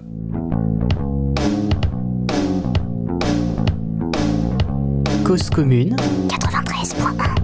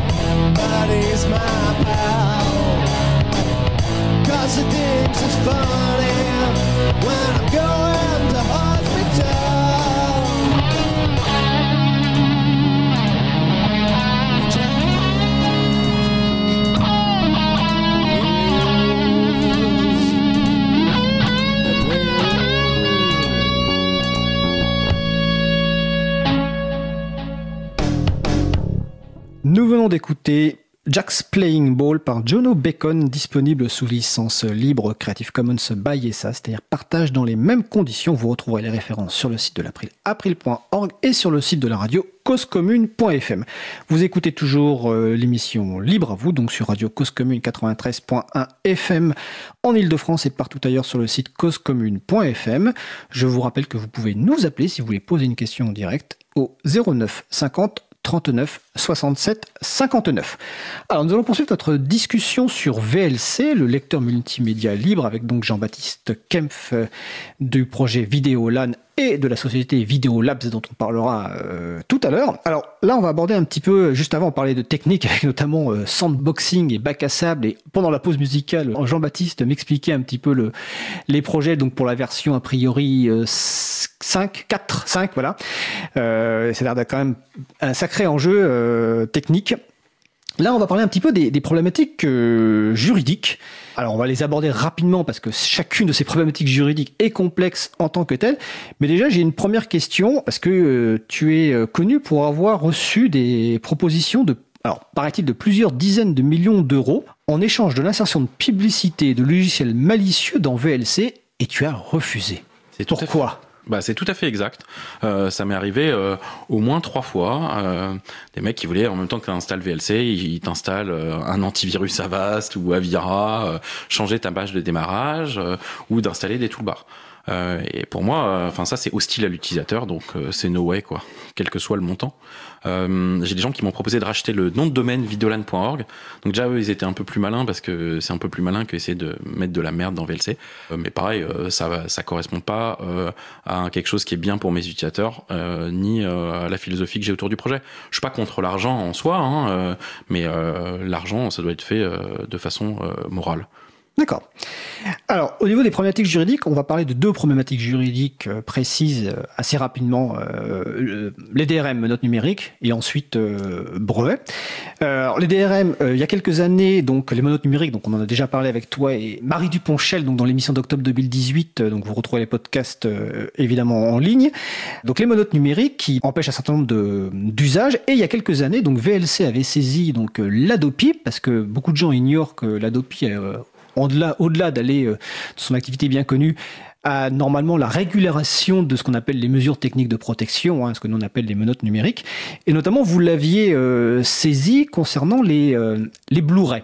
Les formats des Blu-ray, parce que, enfin, est-ce que VLC avait les capacités juridiques, non pas techniques, parce que techniquement vous saviez le faire évidemment, pour lire ces fameux Blu-ray? Alors, première question, pourquoi vous avez dû saisir la DOPI Quelle a été la réponse de la DOPI et quelle est la situation aujourd'hui par rapport à la lecture, notamment donc de ces Blu-ray? Donc en fait, VLC est capable de lire les DVD euh, donc euh, depuis 2001 euh, et donc en fait c'était avant les lois LCEN, UCD et tout ce genre de. Alors LCEN, loi pour la confiance dans l'économie numérique et UCD c'est la version française de la directive droit d'auteur. donc voilà, donc ça c'était c'était des, des, des, lois qui avaient été faites et donc en fait on était passé avant euh, avant ça. Euh, euh, quand on veut mettre le la lecture du Blu-ray dans VLC, on est après ça, et notamment, il y a une agence de régulation des mesures techniques de protection qui avait été créée et qui n'avait jamais rien foutu. Ils n'avaient même pas rendu le rapport annuel qu'ils devaient rendre, et donc on a mergé ça dans Adopi au moment de la loi Adopi. Et donc, en théorie, c'était à eux de nous aider, parce qu'en fait, il y a un problème fondamental qui est euh, l'interopérabilité et les mesures techniques de protection. Et grosso modo, en fait, c'est deux, deux concepts qui sont euh, impossibles. Euh, et puis, la loi était hyper peu claire, donc on allait poser des questions. Parce qu'en théorie, c'était eux qui étaient le régulateur. Bon, la réponse, on n'a rien compris à la réponse, en particulier parce qu'ils n'ont rien compris à la question. Ils ont fait ça avec une mauvaise foi absolument, absolument forte. Euh, ils n'ont jamais réussi à comprendre. Euh, ça a mis deux ans avant euh, qu'on réussisse à avoir une question au gouvernement par un député, et c'est à ce moment-là qu'ils ont commencé à se bouger. Et grosso modo, ils n'ont rien compris à la question et ils n'ont pas voulu, ils n'ont même pas posé la question. En fait, ils étaient vraiment dans un mode complètement politique avec Frank Riester qui, à la fin, en fait, s'est rendu compte. Donc, actuellement ministre de la Culture et anciennement qui était le rapporteur du projet de loi Adopi. Euh, qui s'est rendu compte qu'en fait il y avait quelque chose à faire et qu'on n'était pas là juste pour les emmerder, qu'on posait vraiment une question quoi. Euh, et puis il y avait le secrétaire général de l'Adopi, dont j'ai oublié le nom. Eric Walter. Eric Walter aussi qui a essayé de bouger, mais c'était trop tard. Donc j'ai dit euh, publiquement que c'était des gros nuls. Je le redirai publiquement. tu es en train de le dire publiquement. Ouais bah je peux le redire une fois de plus, hein, ça ne dérange pas. Euh, j'ai eu Jacques Toubon, euh, donc évidemment ne se souvient pas de moi parce que c'était mon maire quand j'habitais dans le 13e arrondissement de Paris, qui a écrit Monsieur Kempf, je sais pas quoi, il avait écrit dans la presse que j'étais un méchant grosso modo. Et, Alors Jacques Toubon qui était un ancien aussi ministre de la Culture et qui à l'époque devait être député européen, je pense. Peut-être, euh, voilà. Aujourd'hui, il fait un travail qui est plutôt bien en tant que médiateur euh, de la République et je crois, euh, je crois que ce qu'il fait est plutôt pas mal. Mais c'est vrai que voilà, il m'avait gonflé et je lui ai dit, enfin, je crois, et je l'ai croisé une fois et je lui ai dit que qu'il avait rien compris au sujet et je crois qu'il m'a dit ouais, c'est possible, j'ai rien compris. Mais alors donc d'un point de vue, donc l'Adopi a répondu à côté ou n'a pas compris le sujet, mais donc aujourd'hui, est-ce que légalement, comment ça se passe Je ne sais pas. Donc aujourd'hui, on, ne sait pas en fait. Tu peux lire les, les Blu-ray qui ne sont pas chiffrés, qui n'ont pas de DRM. Euh, c'est peut-être 1% des Blu-ray, euh, notamment pas mal d'imports euh, japonais. Et puis ensuite, eh ben, il faut que tu trouves une façon de, de, contourner la protection. Donc, par exemple, sur le site de Vidéolan, en fait, tu peux télécharger une bibliothèque qui peut te permettre ça, mais elle n'a pas les clés. Donc ensuite, il faut les trouver sur Internet des clés. C'est pas très très compliqué, ça marche très très bien. Mais en tout cas, moi légalement, j'ai pas le droit de, euh, de, de le diffuser. Peut-être qu'un jour, et peut-être qu'aujourd'hui j'ai le droit de diffuser en fait la bibliothèque, mais les clés, je pense pas. Mais j'en sais rien. Mais on ne sait pas. Et l'autorité qui est en charge de, redonner la réponse ne sait pas. Non, non, mais c'est des gros nuls, hein. Euh, aussi bien la RMT que Adopi. Et maintenant, ils sont tellement, ils savent tellement pas quoi faire de ce, de ce gouffre financier, de cette connerie du début jusqu'à la fin, qu'ils vont essayer de la, la, merger dans le CSA. Le CSA qui est quand même un petit peu plus compétent, mais pour avoir déjà discuté avec eux sur les questions de TNT numérique, c'est complètement noyauté par des lobbies. C'est absolument une catastrophe. D'accord. Alors ça, c'est les DRM, donc euh, la base juridique, euh, c'est le droit d'auteur. Là, on va passer au brevet, et notamment au, au- au format de- de- des- des, des fameux codecs audio euh, ou vidéo, parce qu'il y a des codecs libres, hein, des formats qui sont libres, mais euh, dans la vidéo et dans l'audio, il y a beaucoup de formats qui ont des brevets. Euh, alors, Alors, comment VLC gère ce- cette Il y a situation? deux endroits, les, les deux pires endroits au monde pour les brevets, c'est le multimédia et la 3G. Grosso modo, c'est, ce sont des, des- ce qu'on appelle des, des minefields, c'est-à-dire des, des, des, des champs de mines en- au niveau brevet. Tout est breveté, mais le, le concept de base euh, est breveté. Euh, Philips a, a attaqué plein de boîtes jusqu'à il y a trois ans sur les sous-titres, hein, parce que le concept de sous-titres était euh, breveté pour vous donner Sérieusement une idée. Ouais, sérieusement. D'accord. Et c'était et c'est que des trucs comme ça. Donc c'est pour ça que beaucoup de gens n'aiment pas trop le multimédia parce que euh, ils ont très peur et notamment il y a pas mal de distributions Linux qui sont basées aux États-Unis qui ont très très peur de ça parce qu'il y, a- il y a beaucoup d'attaques euh, qui se font euh, et on parle de grosses sommes. Voilà, donc c'est pour ça que c'est un peu l'enfer. Et alors que nous VLC on n'est pas on n'est pas à supporter un ou deux formats, on supporte Tous, les, formats. Donc les formats brevetés. donc si je devais payer tous les, les, les, les- les prix des licences, je pense que pour chaque VLC, on sera à peu près à une centaine, centaine, cent cinquantaine d'euros par VLC distribué. Euh, donc évidemment, c'est absolument, ça n'a aucun sens. Et alors là, on a la chance d'être en France. Et euh, la France est un des derniers pays euh, occidentaux à avoir une législation sur les brevets logiciels euh, à peu près saine. Alors je dis à peu près saine parce que ça bouge beaucoup, mais en fait on est les moins pires. Je vais déjà dire ça. Euh, parce qu'en théorie, les brevets logiciels euh, ne sont pas valables euh, au niveau européen. Ça a été rejeté plusieurs fois par le Parlement. Malgré tout, euh, notamment les Allemands et euh, l'Office européen des brevets acceptent des brevets logiciels que s'ils apportent vraiment une innovation. Donc c'est un peu pas très clair. Mais en tout cas, en France, c'est assez clair. Et surtout, personne n'a envie de, de, de savoir la vérité. Parce qu'ils savent que s'ils se mettent à nous attaquer, d'abord, il n'y a pas d'argent à récupérer chez Vidéolan, mais surtout, ils savent que nous, on va les faire chier et qu'on ira jusqu'en Cour européenne des droits de l'homme. On va faire tout le process, ça prendra 10 ans, mais à la fin, le risque, c'est que tous les brevets logiciels seront invalidés, et ça, ils ne veulent pas. Donc leur statu quo, en fait, euh, les, arrange, les arrange pas mal. Euh, donc pour le moment, on n'a pas ce problème-là. Et ensuite, bah moi, en fait, euh, non seulement je suis technique, mais je comprends le droit. Donc en fait, je reçois souvent des lettres d'avocats. Ils me disent, oh là là, tu violes ce brevet. Et moi, je dis le brevet, je dis non. et ils me font, bah si. Je fais, bah non, parce que le claim, je le fais pas comme ça, etc., etc. Le, le quoi? Le clem? Alors, les brevets, c'est très compliqué parce qu'en fait, tu as des. Ah oui, le clem, c'est L-I-M. La, la- Comment on dit en comment on dit en euh, la, fait- la prétention. Ouais, tu prétends plein de choses Voilà. et t'en as une centaine. Et en fait, à partir du moment où tu montres que la prétention est fausse, tu ne valides pas le brevet. Mm. Mais sauf que moi, je suis suffisamment bête pour passer une heure, aller lire le brevet, essayer de comprendre ce qui se passe et leur dire ouais, mais en fait, votre brevet, vous voyez, en fait, il est pas vraiment valide parce que euh, d'abord, ça m'est arrivé plusieurs fois de leur montrer que ceux qui brevetaient étaient déjà dans VLC et que j'avais l'historique Git et donc je pouvais savoir quand est-ce que ça avait été comité. Donc là déjà tu sens que euh, les mecs disent bon ok on va pas trop t'embêter. Et puis surtout euh, je leur dis bah non votre brevet il est pas valide parce qu'il y a déjà quelqu'un qui a déjà fait ou alors euh, en fait moi je peux le contourner. Et ils sont pas habitués parce que c'est un système mafieux. En fait ils arrivent, ils te font peur, ils te disent si jamais je t'attaque ça va te coûter un million d'euros ou alors tu peux me payer la licence de 50 000. Donc tu prends pas le risque, tu payes. Mais moi j'ai pas d'argent et surtout j'ai rien à perdre. Donc euh, bah je leur réponds. Et en fait résultat euh, ça ça fait partir la plupart des, de ces gens là. D'accord. Alors c'est excellent parce qu'en plus, euh, comme je l'ai dit tout à l'heure, en fin d'émission, on va reparler de ce sujet, notamment avec un, brevet dans un autre domaine qui est celui de- des, images avec Gnome, qui a exactement la même réaction, qui se fait attaquer et qui réagit.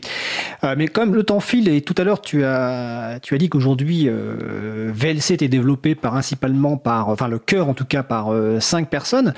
Mais alors en fait, qui paye ces gens-là? Comment est financé le développement de, logi- de, de VLC Et je te demanderais aussi de faire le lien avec ta société, Videolabs, euh, qui contribue au financement de VLC. Donc sur la plupart de l'histoire de VLC, euh, euh, c'était que des gens qui travaillaient sur leur temps libre, des étudiants. C'est comme ça que moi j'ai fait jusqu'en 2012. euh, voilà, j'avais une deuxième vie le soir, le week-end, vacances. On a eu un petit problème euh, qui a commencé que j'avais vu euh, notamment en discutant avec euh, Gnome euh, et les gens de, de, de KDE de se rendre compte qu'en fait à partir le pic du, du logiciel libre desktop c'était 2009-2012 tous les cadors c'était les mecs qui faisaient ça. Et puis après on a vu les contributions commencer à, à- à se réduire notamment parce que les étudiants ils veulent faire une nouvelle startup euh, ils veulent faire un nouveau jeu vidéo. À grâce aux plateformes, en fait, maintenant, ça n'a jamais été aussi facile de publier sur Android, sur iOS. Donc, on préfère vouloir faire Flappy Bird que bosser sur VLC. Et il y a une professionnalisation autour de l'open source, c'est-à-dire vraiment la partie non libre, c'est-à-dire la partie euh, Google, Facebook, etc., qui est surtout la partie server-side. Et sur la Donc partie côté vraiment- serveur. Ouais, côté serveur. La partie vraiment euh, logiciel libre sur le bureau, c'est quelque chose qui, qui se raréfie, euh, en tout cas en, proportion. Et donc c'est de plus en plus de- difficile d'avoir des gens qui veulent bien travailler là-dessus et euh, sur leur temps libre, parce que bah, sur leur temps libre, vous pouvez faire des apps, ou surtout ils sont fait rafler tous par Google, Facebook et autres. Et le deuxième truc, c'est que on s'est rendu compte que pour travailler pour le futur de VLC, il fallait passer par les smart TV et les smartphones, euh, qui sont tous sauf smart. Mais en tout cas, c'est beaucoup plus contraignant de travailler dans des environnements, de développer pour ces environnements-là.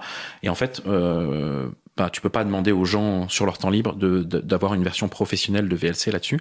Donc en fait, euh, ben j'ai créé, une, je voulais en fait créer une sous-société de vidéo LAN. Donc comme en fait fait Mozilla, Mozilla Org et Mozilla euh, Foundation.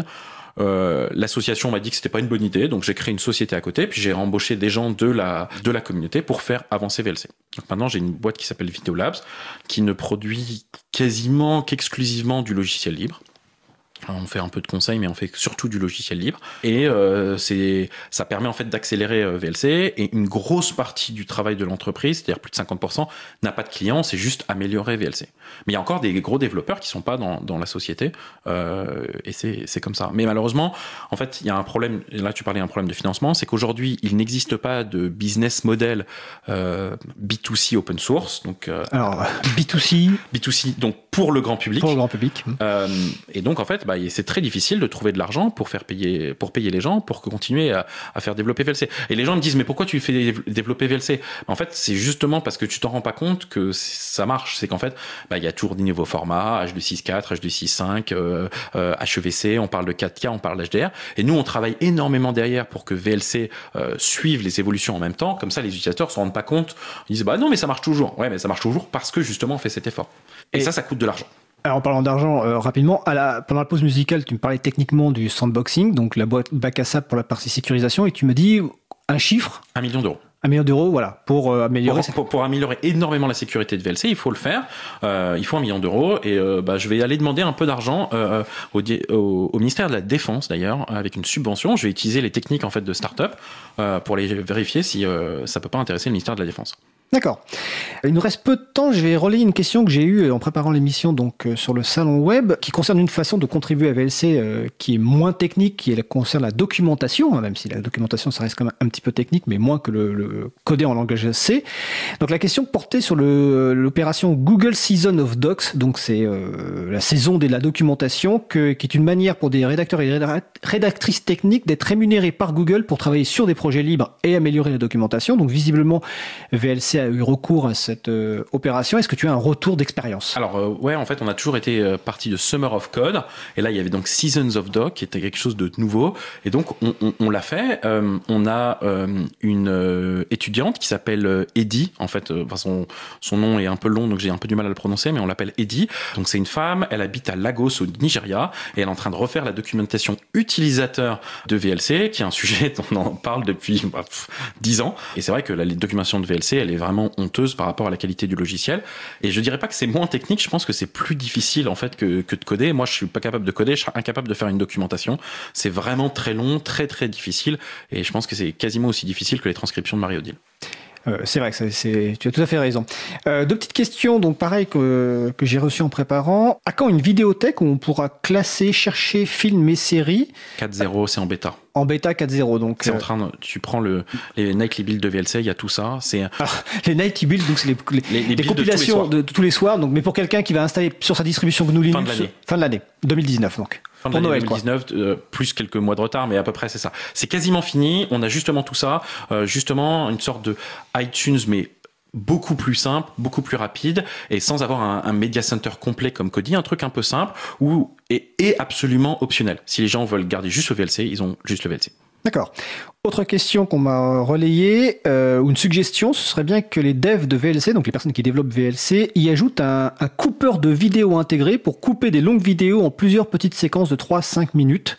Est-ce que c'est prévu ou euh, Alors, techniquement, tu peux déjà le faire dans VLC. C'est juste hyper compliqué à faire parce que tu as un bouton record en fait qui permet de te le faire. Euh, la, la fonctionnalité, si je comprends bien, c'est la fonctionnalité qui ressemble à celle que QuickTime avait, qui permet de couper. En fait, ce que ça fait, ça met juste des marqueurs dans la vidéo. Je suppose, oui. Et c'est pas très compliqué à faire. Euh, ce qui est plus compliqué, c'est de trouver une interface correcte pour le faire. Je ne sais pas comment on pourrait faire ça, enfin l'interface, mais euh, je vais y réfléchir parce que je pense que en fait, ouais, faut que je, je démarre mon Mac pour voir comment on fait QuickTime et, euh, et je pourrais faire ça, ouais. D'accord. Euh, dernière question, je te laisse le mot de la fin. On, on a parlé beaucoup de vidéos et j'ai une petite question personnelle, euh, parce que j'ai cru comprendre que tu appréciais les, les, les, les séries, les films. Ouais. Est-ce que tu as des conseils de séries ou de films aux personnes qui nous écoutent? De séries ou de films? Ah bah. Moi, j'ai plutôt des conseils bouquins en fait. Eh ben vas-y, bouquin, vas-y. Alors, euh, le meilleur livre au monde, ça s'appelle Le nom du vent de Patrick Rothfuss. Euh, alors, je suis désolé, je vais vous le conseiller. Vous allez me détester après, le- le- après quelques mois. En fait, il y a que deux volumes qui sont sortis, mais c'est absolument addictif.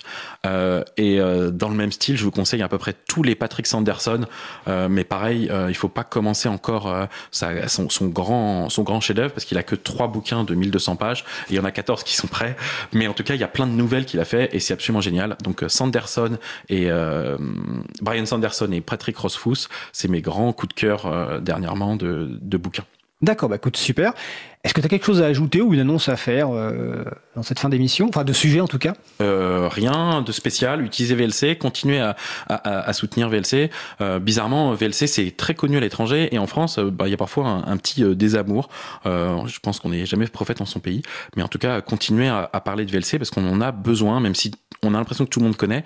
En fait, vu l'émergence des plateformes qui arrivent avec Netflix et des plateformes qui sont pas très ouvertes et pas très loyales, c'est important plus que jamais de libérer la vidéo. Bah, en tout cas, euh, merci Jean-Baptiste. Donc, c'était Jean-Baptiste Kempf euh, de VLC, du pr- projet Vidéoland, de en tout cas, merci pour ce que vous faites. Euh, je te souhaite une belle journée.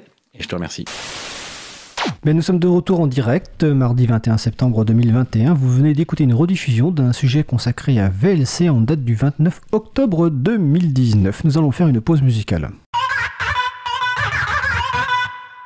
Après la pause musicale, nous aborderons notre dernier sujet avec Vincent Calam qui rendra hommage au copier-coller. Je vais en profiter pour rappeler la question quiz et je la pose aussi à Vincent, comme ça il va avoir le temps de réfléchir, vu qu'il vient d'arriver. Dans sa chronique, Vincent va donc rendre hommage au copier-coller qui permet par exemple de copier des données d'un endroit à un autre en informatique. Savez-vous quel est le lien possible de cette pratique avec le journaliste et écrivain américain Hunter S. Thompson? Vous allez avoir à peu près même pas deux minutes pour y réfléchir, car nous allons en effet écouter j'ai acheté un agneau Gastrix chez Wish and Lidl part 2, c'est pas pour moi, c'est pour un pote par le groupe Plagia. On se retrouve dans deux minutes. Belle journée à l'écoute de Cause Commune, la voix des possibles. Cause commune 93.1.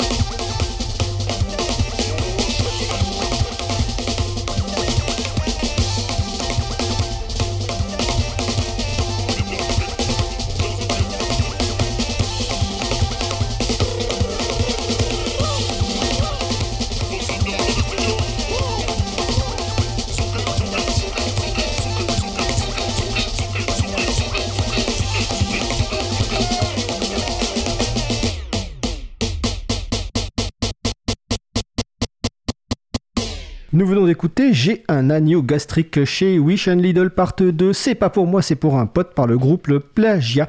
Disponible sous licence libre Creative Commons partage dans les mêmes conditions. Le site du groupe Plagia, c'est plagia.org et vous pouvez y retrouver leur musique ainsi que des clips. Cause commune, la voix des possibles. 93.1 FM et en DAB+, en Ile-de-France. Partout dans le monde sur causecommune.fm et sur l'appli Cause Commune. Pour participer à notre conversation, 09 72 51 55 46 et aussi sur causecommune.fm, bouton de chat, salon libre à vous. Nous allons passer au sujet suivant. Vincent Calam, informaticien libriste et bénévole à l'April, nous fait partager son témoignage d'un informaticien embarqué au sein de groupes de néophytes. Chose vue et entendue et vécue autour de l'usage de logiciels libres au sein de collectifs, associations, mouvements, équipes en tout genre. C'est la chronique Jouons collectif. Bonjour Vincent. Bonjour Frédéric. Alors le thème du jour, l'hommage au copier-coller. Oui, tout à fait. Alors, euh, j'avais cette idée de rendre hommage au copier-coller euh, qui était donc dans ma liste de sujets potentiels pour cette chronique depuis longtemps. Et il se trouve que le travail qui a été fait pour le nouveau site de Libre à vous l'a remis sur le devant de la scène. En effet, dans, ce travail, je me suis occupé de la récupération du contenu des, données et des pages des émissions existantes pour les mettre sur le nouveau site. Dans ce cas-là, on essaye d'automatiser un maximum pour récupérer le plus d'informations possible et éviter un laborieux travail de correction post-migration. Mais il arrive toujours un moment où l'automatisation atteint ses limites. Face à la multiplication des cas particuliers, l'intervention humaine est indispensable et le copier-coller est sa meilleure, si ce n'est l'unique arme à sa disposition. Ultime recours des cas désespérés, le copier-coller n'a cependant pas bonne presse dans le domaine informatique. Comment ça? Oui, parce que c'est aussi une solution de facilité. Alors, je ne parle pas ici des plagiats, hein, lorsqu'un livre ou un mémoire est constitué de morceaux pompés sur Internet. Bon. Et cela dit, d'ailleurs, dans le libre, copier n'est pas un gros mot, c'est même un acte encouragé quand la licence est respectée. Mais en fait, je pense plutôt au copier-coller au moment de l'écriture de son code informatique. On va copier-coller du code venu d'ailleurs, ou du, code interne, pour reproduire tel ou tel comportement. En procédant ainsi, non seulement on copie également des bugs et les erreurs sans discernement, mais aussi on se complique la mise à jour future. Si une erreur est rencontrée dans le bout de code, il faut le corriger partout. On connaît ces bouts de code où le copier-coller, les copier-coller sont accumulés au cours du temps et qui en deviennent illisibles et immaintenables. D'ailleurs, on les rencontre souvent dans les fichiers de configuration. Ça commence par une petite ligne, puis une petite ligne, et encore une petite ligne, pour finir à une masse de code informe. Mais bon, hein, je crois que l'être humain est ainsi fait qu'entre un gain immédiat, le copier-coller, et un risque futur hypothétique, il choisit toujours le premier. D'ailleurs, nos problèmes environnementaux en savent quelque chose. Et je, crois que le monde de l'informatique n'échappe pas à cette règle. Alors il faut donc bannir le copier-coller? Non, non, si c'était ma position, je lui rendrais pas hommage. Outre le fait qu'il est souvent la dernière option disponible, il faut aussi éviter une automatisation extrême sous prétexte de l'éviter à tout prix. Moi, j'ai un exemple euh, concret dans mon travail pour une fondation. Pour les réunions d'équipe, chaque lundi matin, on- il est présenté une compilation de différentes productions des membres de, cette équipe. Cette compilation provient de plusieurs sources, les comptes rendus de réunion, mais aussi des informations budgétaires, des points sur les missions en cours, les activités de la semaine écoulée, etc. Alors, cette tâche est en grande partie automatisée, mais en partie seulement. L'automatisation sélectionne les éléments, les met en forme, les prépare pour le copier, justement pour un copier-coller dans le document final. En fait, après quelques tâtonnements, nous sommes rendus compte qu'une automatisation complète du processus ne serait pas souhaitable pour trois raisons. Premièrement, elle serait complexe à mettre en place pour un gain somme toute modique. Deuxièmement, elle serait assez fragile et très sensible aux changements de, de configuration. Dans notre exemple, la, source des données budgétaires change tous les trois ans. Donc, euh, si, l'automatisme se base là-dessus, euh, il faut le reprendre. Troisièmement, le passage par un copier-coller est une action humaine permet justement de garder de l'humain dans le processus. Autrement dit, de garder la souplesse nécessaire pour s'adapter à tous les cas particuliers. Je crois qu'il faut se garder des boutons qui font tout en un coup. Donc j'ai même connu des comptables qui se méfiaient des procédures automatiques de transfert de données, comme par exemple du système de facturation vers la comptabilité générale, et qui préféraient euh, faire une double saisie euh, des, des lignes budgétaires. Bon, voilà, donc en conclusion, je pense qu'on peut voir le copier-coller comme un outil de fainéant, hein, ça dispense d'une réflexion plus approfondie sur l'organisation de son code, mais inversement, une automatisation trop poussée est aussi une démarche de fainéant qui peut se révéler dangereuse.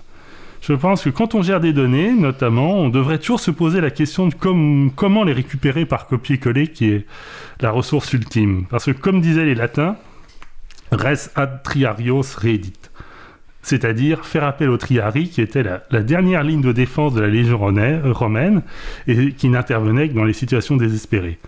Voilà comment je vois l'usage du copier-coller, le- la ressource, euh, la dernière possibilité euh, avant la fin. Mais écoute, euh, merci Vincent. Alors, est-ce que tu as trouvé la, la réponse au quiz qui était un peu un piège que je t'ai pris euh, par surprise? Est-ce que- Ou est-ce que tu as une idée? Alors, je n'ai pas profité des deux minutes de musique pour consulter un moteur de recherche. Donc, euh, peut-être que ce journaliste n'existe pas et qu'il est constitué de copier-coller d'autres articles.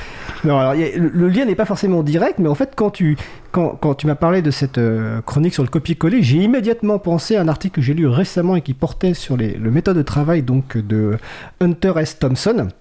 Donc je rappelle la question quiz. hein. Savez-vous quel est le lien possible entre la pratique du copier-coller et le journaliste et écrivain américain Hunter S. Thompson? Alors la, mauvaise réponse n'est pas que Vincent prend de la drogue, parce que Vincent a priori ne prend pas de drogue, et pourtant la page Wikipédia de Hunter S. Thompson indique. Donc Hunter Stockton Thompson popularise le principe de journaliste le journalisme gonzo, inventé par Bill Cardozo, enquête journalistique axée sur l'ultra-subjectivité, faite de récits à la première personne, de rencontres, de prises de drogue, tout cela combiné à une plume féroce et un fort engagement politique. Alors, Hunter S. Thompson débutera comme journaliste dans les années 60 et il publiera des livres considérés aujourd'hui comme des chefs-d'œuvre tels que Hells Angels ou encore Las Vegas Parano. Il se suicidera en 2005. Alors, le lien avec la pratique du copier-coller est la suivante. Il y a quelques jours, même quelques semaines, en fait, j'ai lu un article qui parlait des pratiques donc, de cet écrivain. Et en fait, pour apprendre, pour se créer un style, il a recopié à la machine à écrire des livres, notamment Gatsby le Magnifique de Fre- euh, euh, Frederick Scott Fitzgerald, euh, L'adieu aux armes d'Ernest Hemingway, dans le but de se familiariser avec le style de ses ouvrages, se faire la plume, et aussi pour savoir ce que l'on ressent en écrivant un chef-d'œuvre. Il disait même, voilà, je veux ressentir l'effet que ça fait d'écrire aussi bien. Fondamentalement, c'est de la musique, je voulais apprendre des meilleurs. Alors bien sûr, comme l'a précisé mon collègue Étienne Gonu quand on a préparé l'émission et que je lui ai soumis le quiz, l'effet n'aurait pas été le même s'il avait simplement copié-collé des livres avec un outil informatique.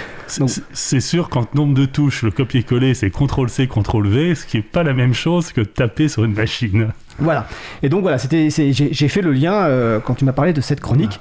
Bon, j'avoue que le quiz était peut-être un petit peu compliqué, euh, mais dans la page Wikipédia, en fait, il est fait référence à cette pratique de, de Hunter euh, S. Thompson, donc d'avoir recopié des livres, et pas uniquement des livres de Scott Fitzgerald ou de Ernest Hemingway, il en a utilisé d'autres. Et il est vrai que peut-être que dans l'apprentissage du développement, réécrire, enfin copier manuellement du code écrit par d'autres est aussi peut-être une pratique de certaines personnes qui ont appris le développement. Je ne sais pas si ça ton cas. Euh, oui, hein, non, parce que dans les années 80, au début de l'informatique, il y avait beaucoup de journaux sur papier.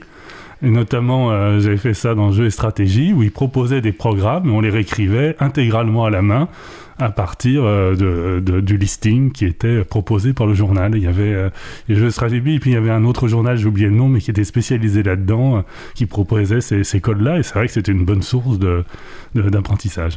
Donc ce code, il n'était pas disponible via par exemple une disquette ou autre. C'était vraiment écrit dans le journal et il fallait tout recopier pour ensuite le faire fonctionner. Euh, complètement, il n'y avait, pas de- avait pas de disquette, euh, il y avait pas de disquette fournie. Il y avait le code. D'ailleurs, dans le jeu de stratégie, ils avaient commencé par des programmes pour euh, calculatrice.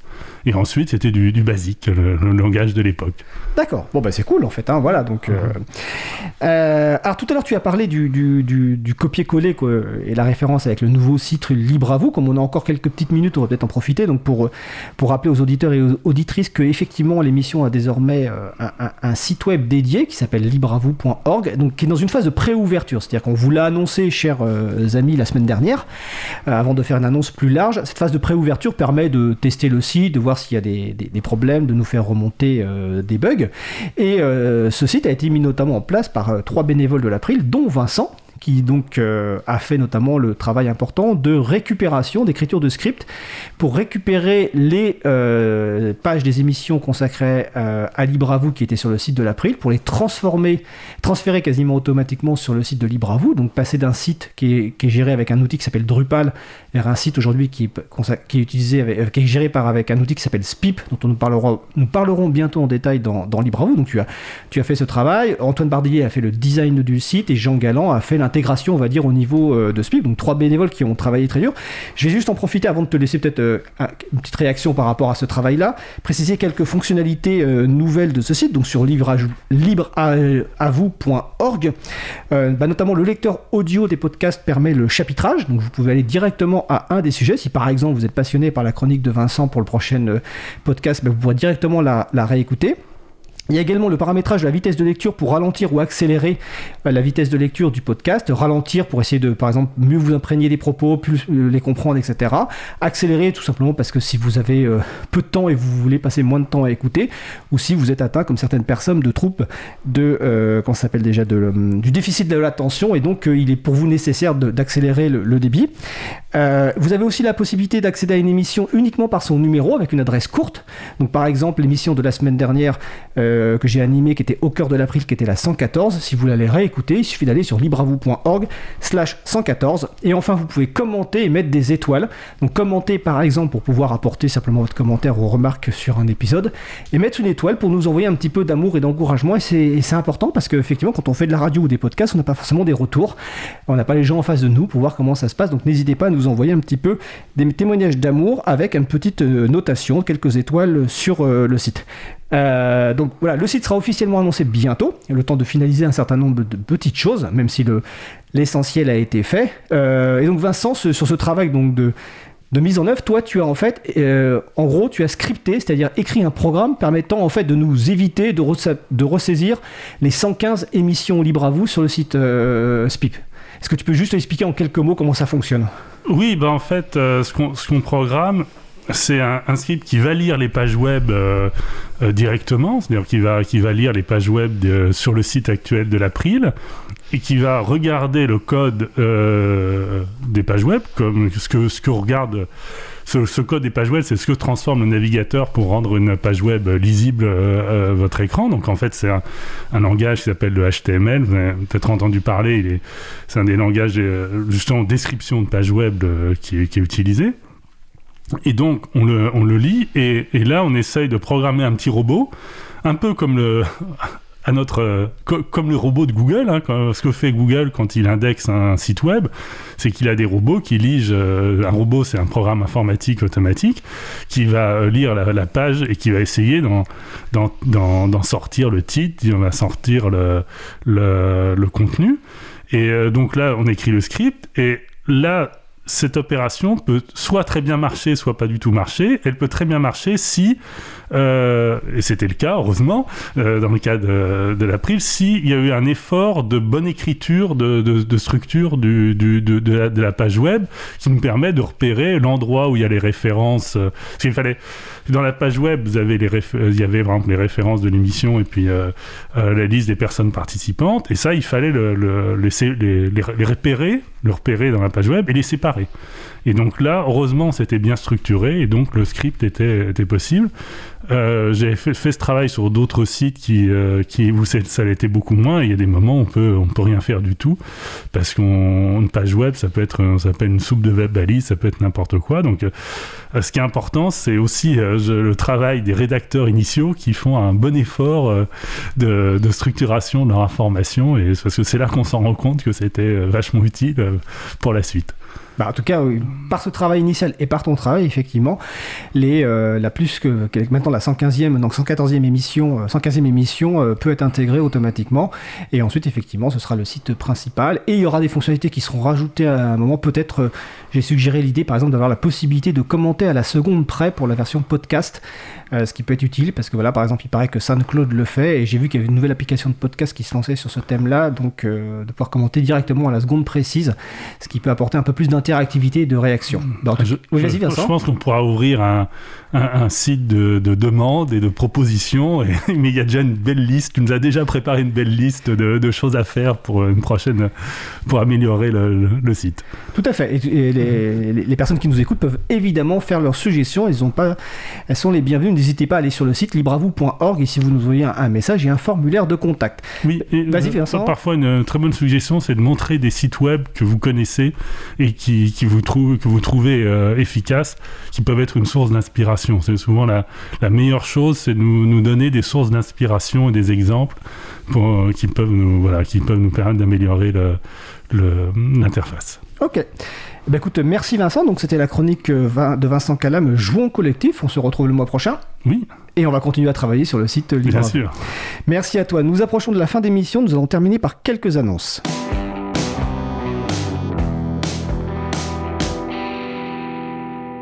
Alors, dans les annonces d'événements, il y a les rencontres Afrique-France du logiciel libre du 22 au 26 septembre à Montpellier. Plus d'infos sur le site montpellibre.fr. Au Québec, il y a un événement pour célébrer les 18 ans des Linux Meetup, donc des rencontres autour du noyau Linux au Québec. Ça aura lieu le 25 septembre 2021 et ça, se fera, excusez-moi, en visioconférence. Et vous trouvez toutes les informations sur l'annonce sur la page euh, linuxfr.org avec tout les- le détail. Euh, à Nantes, euh, est-ce que vous avez envie de numérique sans GAFAM, c'est-à-dire sans ces géants du web qui font miam miam avec vos données personnelles? Eh bien, c'est le jeudi 7 16 septembre 2021 à 8h, à partir de 8h jusqu'au dimanche 26 septembre 2021. C'est à l'Université de Nantes. Et les, détails sont sur le site de l'agenda du libre. Côté April, euh, jeudi 23 septembre, il y a une réunion du groupe de travail sensibilisation, réunion à distance à partir de 17h30, accueil à partir de 17h15. Toutes les informations sont sur le site de l'April, april.org. Euh, côté radio Cause Commune, allez, je vous fais un peu de pub à quelques émissions, notamment celle qui arrive demain. Euh, donc mercredi 22 septembre à 14h, puis en réécoute, il y aura l'émission Le Monde en question qui fera un retour sur 40 ans de Airbnb. Airbnb. De. Excusez-moi. Et toujours mercredi à 21h, puis en podcast, la première de Science et Conscience de Stéphane Manet qui abordera les liens entre éducation et science. Vous retrouvez les infos sur causecommune.fm. Et tous les événements, tous les détails concernant ces événements sont aussi évidemment sur le site de l'agenda du libre, agendadulibre.org. Yes. Notre émission se termine. Je remercie les personnes qui ont participé à l'émission Tiffaine Bonnet, Vincent Calam, Jean-Baptiste Kempf. Cette émission est rendue possible grâce à une équipe en or et notamment pour cette édition, merci à Étienne Gonu qui était aux manettes de la régie aujourd'hui. Merci également à l'équipe qui s'occupe de la post-production des podcasts Samuel Aubert, Elodie Beignet-Giraudin, Languin, Olivier Grieco, le directeur d'antenne de la radio. Merci également à Adrien Bourmeau et Quentin Gibaud, bénévoles à l'April, qui découpent le podcast complet en podcast individuel par sujet. Vous retrouvez sur notre site web april.org toutes les références utiles ainsi que sur le site de la radio causecommune.fm. N'hésitez pas à nous faire des retours pour indiquer ce qui vous a plu, mais aussi des points d'amélioration. Vous pouvez également nous poser toutes questions, nous y répondrons directement ou lors d'une prochaine émission. Nous vous remercions d'avoir écouté l'émission. Si vous avez aimé cette émission, n'hésitez pas à en parler le plus possible autour de vous. Faites également connaître la radio Cause Commune, la voix des possibles. La prochaine émission Libre à vous sera lieu en direct mardi 28 septembre 2021 à 15h30. L'émission sera animée par ma collègue Isabella Vanni.